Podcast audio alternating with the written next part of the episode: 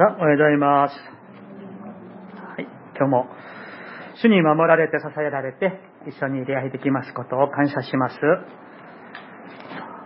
漱石39回目になります。本当の国境、あるいは、えー本当の家、ホームというあー題でございます。えー年末年始になりますとですね、え日本とか近くの韓国、中国とか西洋まではまだわかりませんけれども年末年始になったら実家に戻るこの帰省という文化がアジア圏の国々にありますね、えー就職とか結婚した子供さんがお正月になってですね、えー親のいる実家に、え帰ってきて、しばらく一緒に、え過ごします。まあね、あの、実家に帰ってきたら、なぜかほっとしますよね。えーそしてみんな心の中にですね、やっぱり家がいいな、みたいに、え感じると思います。今日のテーマは、さあ、家に帰ろう。ホームに帰ろうというテーマです。ヤコブの話を続けてお話をしたいと思います。今まで、学んできたように、ヤコブは父イサクと兄エサウを騙して、長子の権利や祝福を奪い取ってしまいました。そして、その時から彼はもう逃げる人、逃亡の人生、さすらいの人生が始まりました。そして彼は、おじラバンのもとにとどまって、羊飼いとかいろんな労働をして、えなんと20年が経ちました。かなり長い時間ですね、20年間。そこで、え奥さんたちも子供も生まれて、家畜の群れも多く持てるようになりました。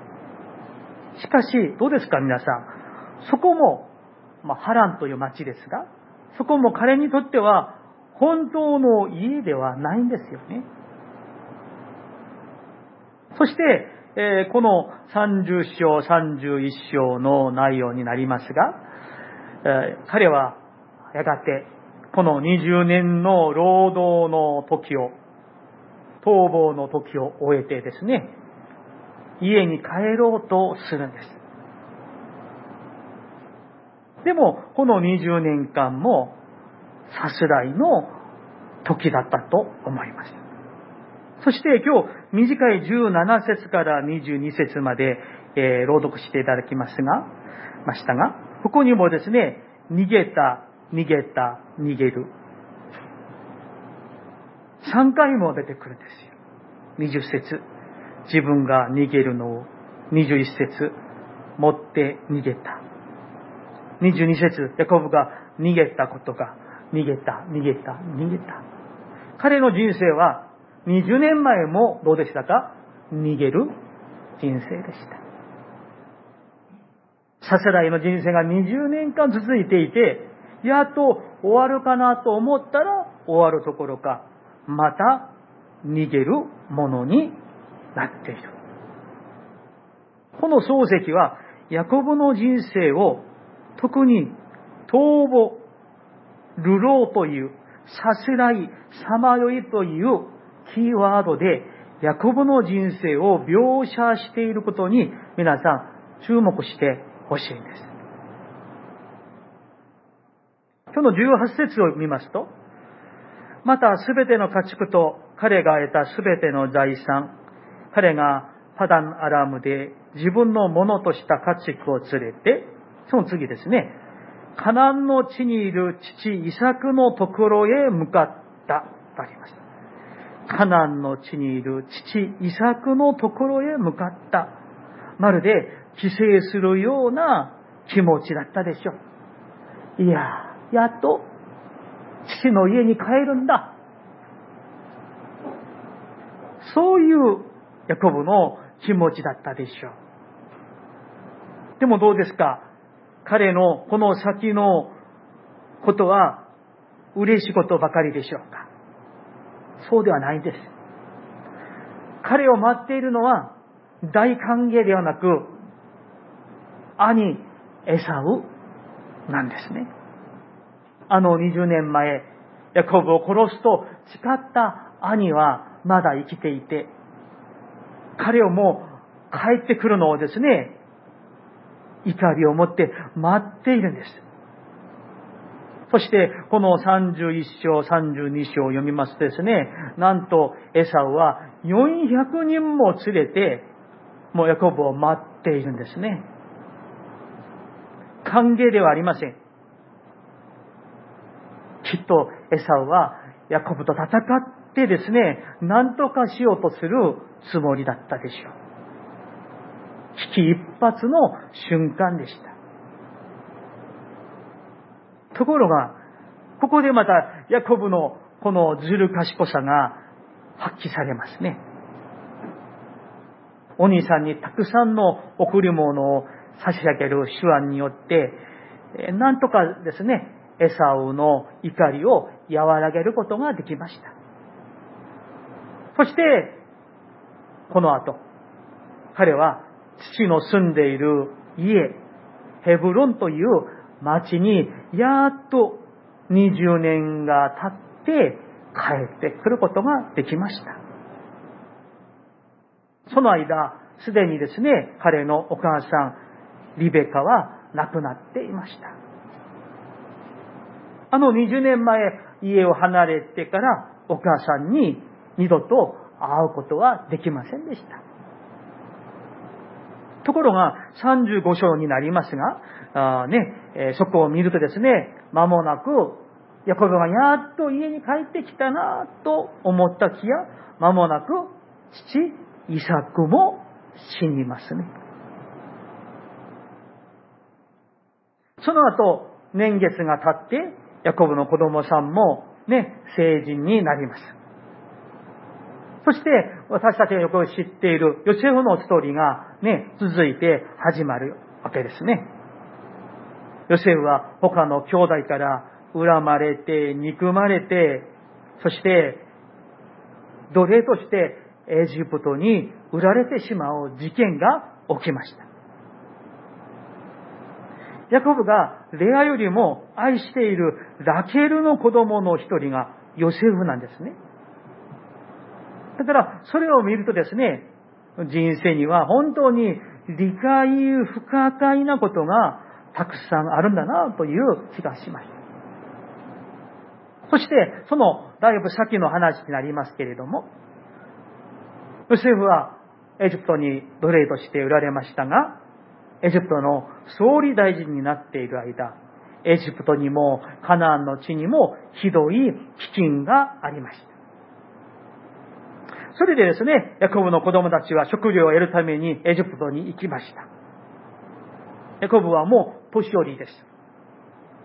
そこで、えー、実は、まあ、ヨセフの深い考えによるものですけれども、まあ、結局的にですね、ヤコブの家族はみんなエジプトにまた移住することになったんで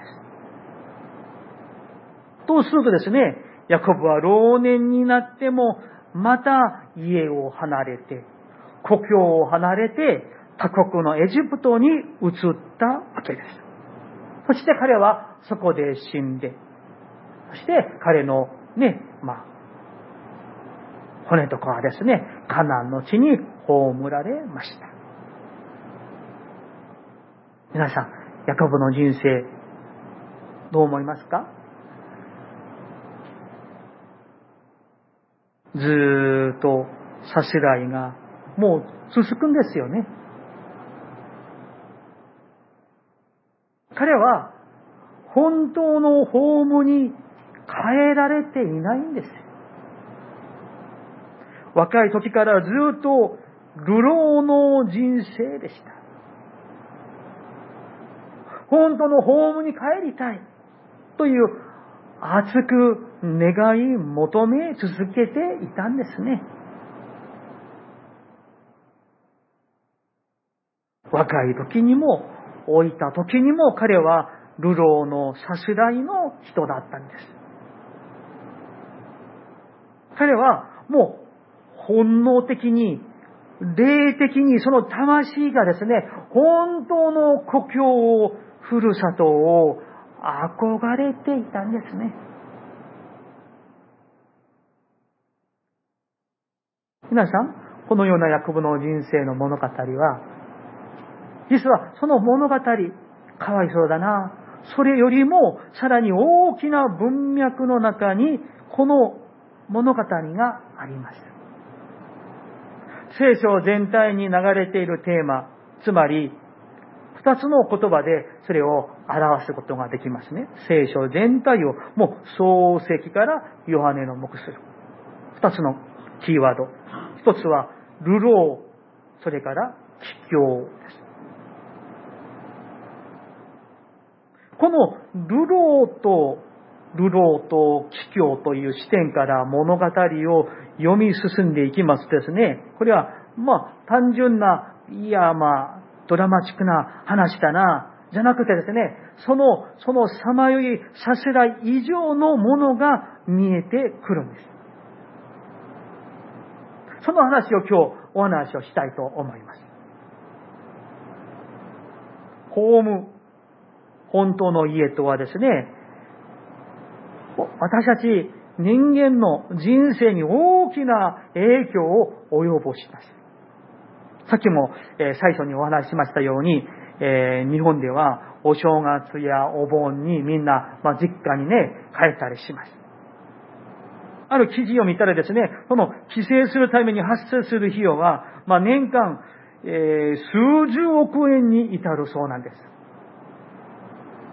アメリカではですね、アメリカに、まあ、海外から移住している人々が多いんじゃないですか。南米とかヨーロッパとかですね、まあ、アジア圏も、まあ、大勢いると思うんですが、まあ、彼らがですね、あの、まあ、特にお正月だけではないと思いますが、まあ、自分が生まれた、あるいは自分の親とか、おじとか、その、えー、まあ、里帰りのツアーをよくするらしいんですね。うん。それもですね、あのー、毎年、えー、数十億ドルの費用をかけられるそうなんです。ホームに帰りた。そういう、まあ、ほんのみたいなものが我々にあるんじゃないですか、皆さん。まあ以前ある方に聞いたら、ね、えー、引退したら、もうね、ふるさとにも帰って、まあそこで老後を暮らしたい。まあそこで、えー、もうね、最後を迎えたい。まあそういうおっしゃる方をね、あのー、その話を聞いたことがありますが、なぜかそういう、あのね、気持ちがあるんですよね、皆さん。えー、年末にですね、え私の、あの韓国の、えまあ、私にもふるさとがあるわけですが、そこの後輩が、今、彼はアメリカに住んでますけれども、えー、まあ、彼の親がちょっと病んでいて、えー、韓国に一時帰国したんですね。まあ、彼の親も、あの、私の母教会の、まあ、信者さんでですね、まあ、あの、そこに帰ったわけです。で、彼が、あの、その私のふるさとに300何十メートルの山が、まあ、あるんですね。えー、その市の中で一番高い山ですが、私がまあ小さい時にそこにもうしょっちゅうね、登って遊んだり、まあ忍者ごっこみたいにですね、遊んだりね、木登りしたり、4日そのいった山があるんですけど、まあそのアメリカから帰ってきた彼が、あの、まあ運動が好きなものだから、その山に登ってですね、まあたくさんの写真を撮って、えー、あの、見せてくれたんですね。そしたらですね、その山の風景、まあ、だいぶ変わってきますけれども、山の風景とか、街の風景とか、まあ、私の母教会の写真とか、あの、まあ、昔の信徒さんの写真をですね、見せて、まあ、ネットでですね、見せてくれてですね、その見ながらですね、懐かしいなぁとね、あの、小さい時あの山でよく遊んでいたなぁとね、えー、そういうね、あの、こう、懐かしい気持ちになって、まあ、余計に帰りたいなというね、気持ちでいっぱいになりました。皆さん、なぜかですね、私たちの心の中には誰もが、あの頃、あの人、あの場所で過ごした懐かしい記憶、ふるさとの記憶、親の、あるいは小さい時、友達と遊んでいた思い出などなど。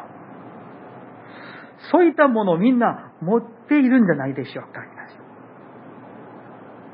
このように、ホームと言ったら、私たちにとって影響の強い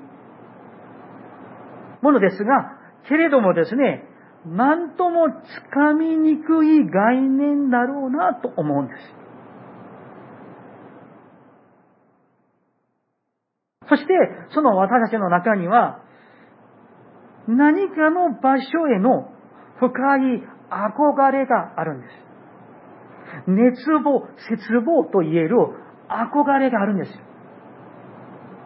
本当のふるさとに帰りたい。ホームに帰りたい。実は自分がいなくちゃならないあの居場所に帰りたいというね、本能みたいなものがあるんです。なぜなんでしょう、皆さん。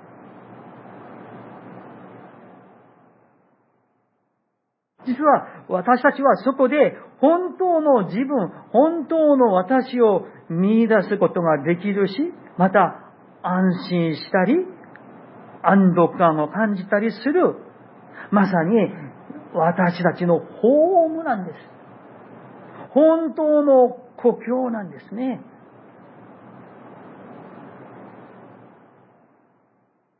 しかしどうですか？この現実ではどうでしょうか皆さん。本当のふるさと、あのホーム、居場所、見つけようとしますが、なかなか難しい時代なんです。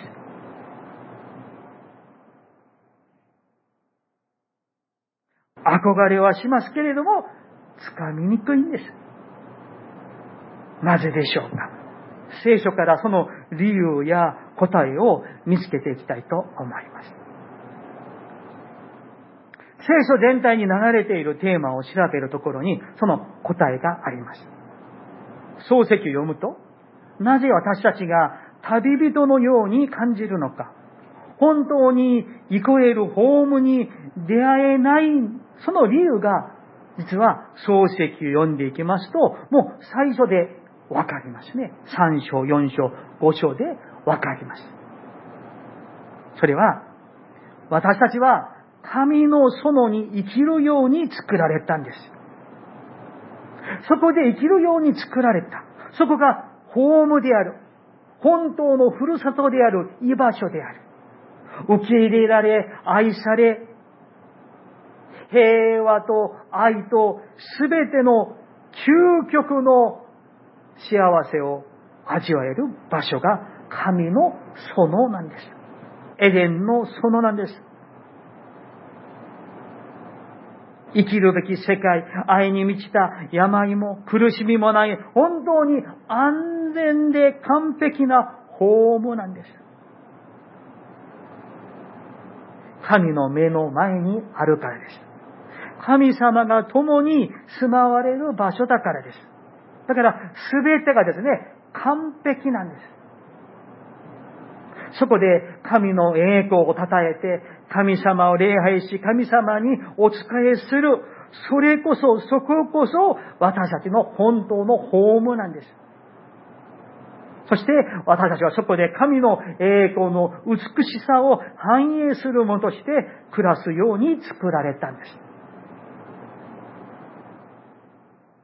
私たちが目指すべき終着地であって、本当のふるさとなんです。しかしどうですか、皆さん？聖書は、神様がそのホームの父なのに、私たちがその方の権威にした、えー、逆らってしまった。もう神様の世話なんでもいらない。ただ自分の力だけでもう生きていくまるでですね、ヤコブのようなんです。あるいは、宝刀息子の次男のようなんです。そして、その父親の神様に背を向けて、神様から独立して、実はそこにいなければならないのに、本当のホームを離れて手放してしまった。その結果、させらうことになった。逃げる人生になったんですよ。皆さん、ヤコブの物語はですね、実はこの象徴のものなんです。聖書を実際に皆さん創世記をよく注意してですね、この流浪と帰郷、このテーマで創世記を読んでみてください。照らしてみるとですね、アダムとエヴァ以来、人はずっとこの流浪と民の、流浪の民、帰郷の民、そのさまよい続きがね、始まっているんです。つまり、私たちが今住んでいるこの世界は、究極的には、私たちの心の奥深くに潜む本当の必要を満たすことができないということなんです。なぜでしょうか？本当のホームに変えられていないから。いくらですね、もう皇帝が住むような邸宅を建てて、そこに住んでいても、魂は決して、主に出会っていない限り、安息を味わえることはできないということなんです。この世界で、この、この、この世でですね、失ってしまったホームを、本当のふるさとをもう一回作り出そうと一生懸命働いてお金を稼いで、資格を取って有名人になって出世して成功して金持ちになっても、聖書は言いますね。それでも、神に戻っていない限り、人はたださすらい人に過ぎないということなんです。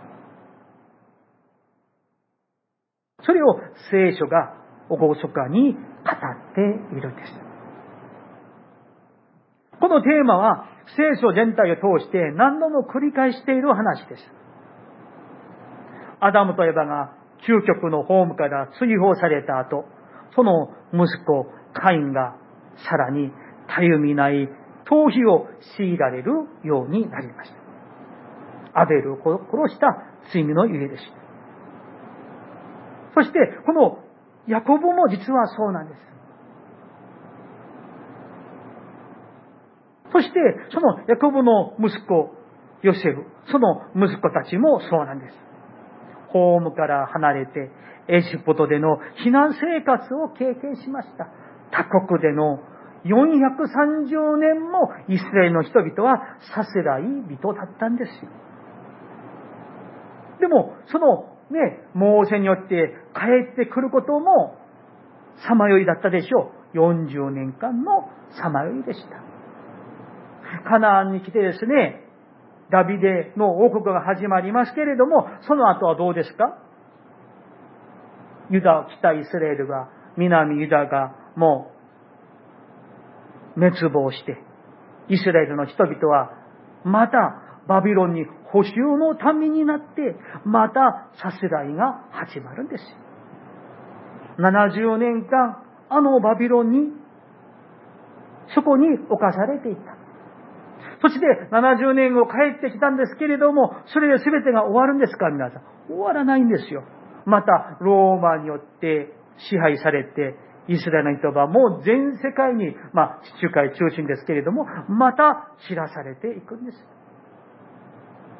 聖書は実はですね、創世記から最後まで、まあ、他のテーマ、あの、キーワードで、まあ、描写、説明できますが、この、さすらい、流浪と地境のテーマで見れば、本当にその通りなんです。このパターンが繰り返されているんですよ。決してそれは偶然ではないんです、皆さん。聖書のメッセージはですね、人類がホームに帰ろうとしてさまよう流浪の民なんだと言っているんです。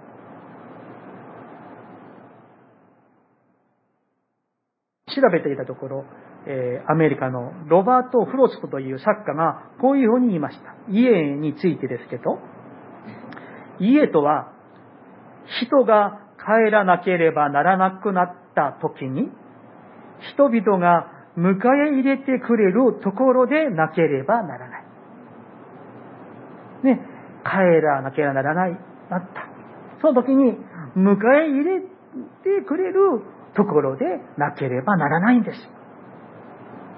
しかしどうですか？帰りたくても、ホームを憧れていても、帰られ、帰れない理由があります。アダムとエヴァにあったもの、カインにあったもの、ヤコブにあったもの、保守のイスラエルの人々にあったもの、今の人々にあるもの、本当のホームに帰れない理由、それは罪なんです。この罪自体が、ホームと彼らの間に、私たちの人間の間に壁を築いてしまって、その壁をどうしたらなくせるかもわからなくなったからなんです。その罪自体が、本当のホームの父である神様を離れさせてしまったからです。父に背を向けたから、ホームから、本当の家から逃げるしかありませんでした。まさにヤコブの物語がそうでした。だから私たちはみんなですね、霊的に神のもとに帰りたいんです。ホームに帰りたい。本当のふるさとに帰りたい。それが、この、この世で、この、まあ、現世と言いましょうか。この現世で、実家に戻りたい。ふるさとに帰りたい。里帰りしたい。老後はふるさとでもう行きたい。実は、その、その根底にはですね、人々はその存在が神のもとに帰らなければならないから、それがこの現世において里帰りに表されていることなんです。それを皆さん見抜いてわきまえて知っていただきたいんですね。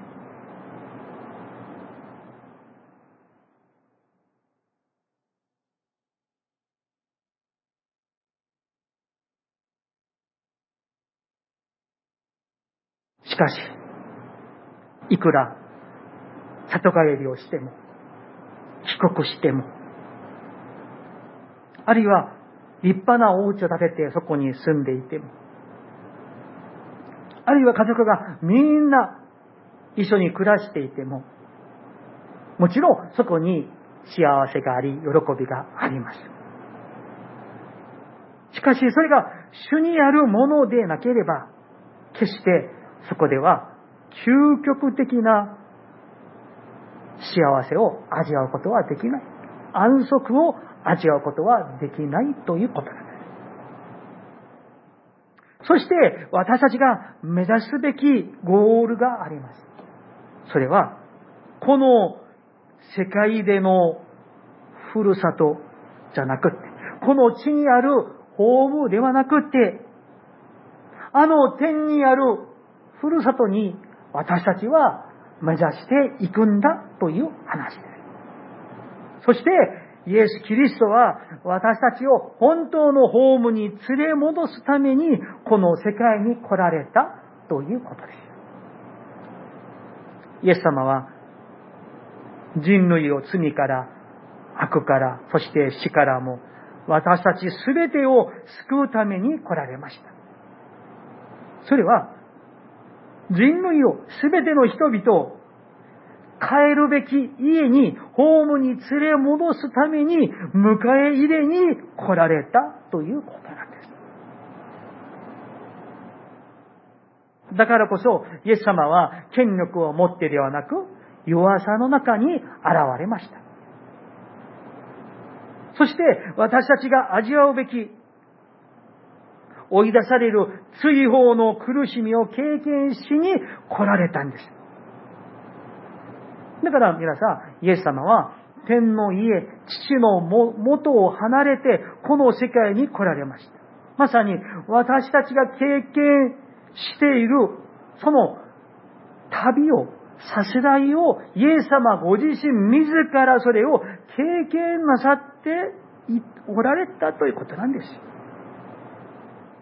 まさに、アダムとエバが、カインが、ヤコブが、イスラエルの人々が、今日の私たち、世界の人々が、経験させられているこのさせらいをイエス様ご自身で自らそれを私たちの同じくなるためにイエス様は神の父の家を離れてしまったということなんです。こういう神が世界どこにあるんでしょうか皆さん。またイエス様は父なる神様から拒否される、見捨てられる絶望さえも経験されました。エリエリラバー様くだり、主よ、どうして私をお見捨てになるんですか？と、あの叫び、実は私たちが感じている拒否、恐怖、不安をもイエス様は経験された。そのためにこの世界に来られたということなんです。すべて私たちの代わりにそれらを味わうためでした。人類が示してきたあらゆる反抗、そして実は私たちはこの世界においては永遠のホームレスなんです。皆さん。私も皆さんも実はホームレスなんです。神の家に帰って行ってないから。もちろんね、信仰あるものはそれをもう、もうすでに持っているわけですから、大丈夫ですけれども、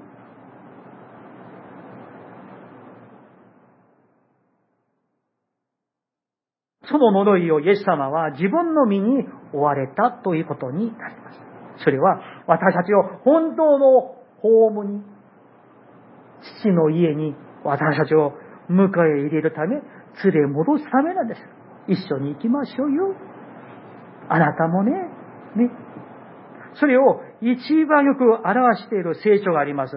そこをですね、一緒に開きたいんですけれども、新約聖書のヨハネの福音書14章を開きましょう、皆さん。新約聖書、ヨハネの福音書14章1節から3節です。今までの説教の話を、えー、覚えながらですね、その本当の故郷というテーマを考えながら、この14章の1節から3節を読みたいと思います。ヨハネの福音書第14章1節、2節、3節私が1節と2節読みますので、3節をみんなで一緒に読みましょう。1節あなた方は心を騒がせてはなりません。神を信じ、また私を信じなさい。私の父の家には、私の父の家には住むところがたくさんあります。そうでなかったら、あなた方のために場所を用意しに、え行くと言ったでしょうか。ご一緒に。私が行って、あなた方に場所を用意したら、また来て、あなた方を私のもとに迎えます。私がいるところにあなた方もいるようにするためです。アーメン。ね。二節の最初に私の父の家には住むところが、この住むところという言葉が実は家という言葉なんです。ホームなんです。たくさんあります。そこにですね、迎え入れるために、連れ戻すためにイエス様が来られた。これが福音なんです、皆さん。このためにイエス様が3日目に蘇られました。死の力さえ打ち砕くためでした。罪が、この死が、私たちをですね、この世界において、本当の居場所を味わさせないから。死、老い、恐怖などの大きな力を持って震えている私たちをそこから救うためにイエス様が蘇られたんです。そして、そのイエス様は必ずいつかこの世界に戻って来られます。その勝利をもう完璧なものにされるため、そして私たちを本当のホームに連れ戻すためなんです。それを描いているのが聖書全体であって、ヨハネの目視録であります。だから皆さん、どこか田舎に家を買って、そこで野菜をね、栽培しながら、ね、田舎の暮らしをしたい。もう結構ね、今、若い世代によくあるみたいなんですよ。30代、40代みたいにね、ブームみたいですね。あるいは一生懸命ですね、お金稼いでですね、え賃貸じゃなくてマイホームを持とう。ね。まあ、うちは未だに50過ぎてマイホームを持っていないものですけれども。でもどうですか、皆さん？この世において、神様のもとに、神様のもとに帰っていない限り、いくら農村の素敵なね、暮らしをしても、とか、見晴らしがいい、海が見えるね、別荘を持っていても、素晴らしい家に住んでいても、神の身元に帰っていない限り人は、本当の安息を、安らぎを、行くえる場所は持てません、皆さん。そして私たちは目指すべき、憧れる、それは、やがてイエス様がこの世界にもう一度来られて、私たちを連れて行ってくださる。その本当のふるさとのその光景をね、描いているのがヨハネの目視録なんです。もう一箇所開きましょう。ヨハネの目視録21章です。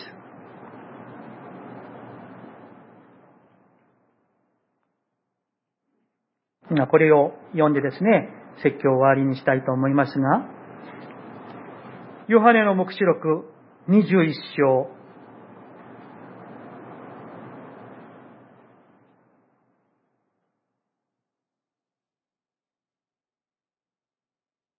私が1節から3節まで読みたいと思います。4節をみんなで一緒に読みたいと思います。えー、新約聖書の516ページですね。一節、また私は新しい天と新しい地を見た。以前の天と以前の地は過ぎ去り、もはや海もない。また、え私はまた、聖なる都、新しいエルサレム。これこそ、帰るべきホームなんですね。夫のために語られた花嫁のように整えられて、神の身元から天から下ってくるのを見た。私はまた大きな声が御座から出て、こういうのを聞いた。見よ、神の幕屋が人々と共にある。神は人々と共に住み、人々は神の民となる。神ご自身が彼らの神として共におられる。ご一緒に。神は彼らの目から涙をことごとく拭い取ってくださる。もはや死はなく、悲しみも叫び声も苦しみもない。以前のものが過ぎ去ったからである。アーメン。皆さん、歴史の終わりに、この世界すべてが、再び神の園にされるんです。そこには死も老いも苦しみもありません。癒してくださる。そしてですね、ヨハネの目視録をですね、また読んでいきますとですね、そこにですね、諸国の民を癒している命の木があるとですね、書かれているんです。まさにあのエデンの園にあったあの命の木。イエス様はこの世界に私たちの本当のホームを再びもたらしてくださいました。もはや私たちはいつもさまよい、決して目的地にたどり着けないようなエデンの園の外に住む必要はなくなりますよ。私たちが向かう先に走り出てくるお父さんがおられて、私たちを喜んで迎え入れて、抱きしめて、本当のホームに連れて入れて、迎え入れてくださるんですね。イエス・キリストこそ、私たちにこの世でのさせらいを終わらせ、本当のホームに連れ戻してくださる唯一のお方です。この方をいつまでも信じ、どこまでも従って参りましょう。お祈りします。